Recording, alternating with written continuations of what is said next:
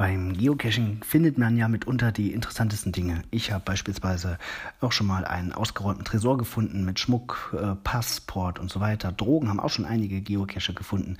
Aber was einem Geocacher in der Nacht auf Dienstag dieser Woche passiert ist, in der Gemeinde Timmendorfer Strand in Schleswig-Holstein, das schlägt jedenfalls wirklich den Boden aus. Und zwar hat der Geocacher oder zwei Geocacher einen Mann gefesselt, also einen Mann gefunden, der an Händen und Füßen gefesselt war.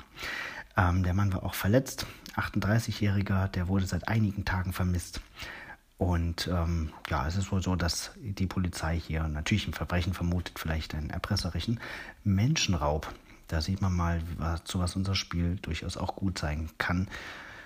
Ja, wie wäre es, wenn er nicht gefunden wäre? Das da hätte böse ausgehen können. Also, ja, Geocaching bringt manchmal auch gute Dinge hervor. Oder oft, natürlich, sehr oft ja, cool, dass die Geocacher da so besonders reagiert haben, gleich die Polizei angerufen haben.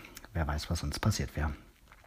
Ähm, eine weniger riskante oder dramatische Meldung ähm, gibt es vom Geocaching-Vlogger. Der hat äh, heute einen Trailer veröffentlicht für seine neue Filmreihe, die mit unserer USA-Reise zu tun hat. Ich finde, der Trailer ist sehr gelungen. Der macht auf jeden Fall Lust auf die kommenden, ich glaube, etwa sechs Videos. Ich verlinke es natürlich hier in der Beschreibung ja, viel Spaß im Wald bei was auch immer, also beim Geocachen. Und ich hoffe, ihr macht nicht allzu schreckliche Entdeckungen, sondern findet ihr schöne Dosen und spannende Momente, schöne Orte. Bis bald.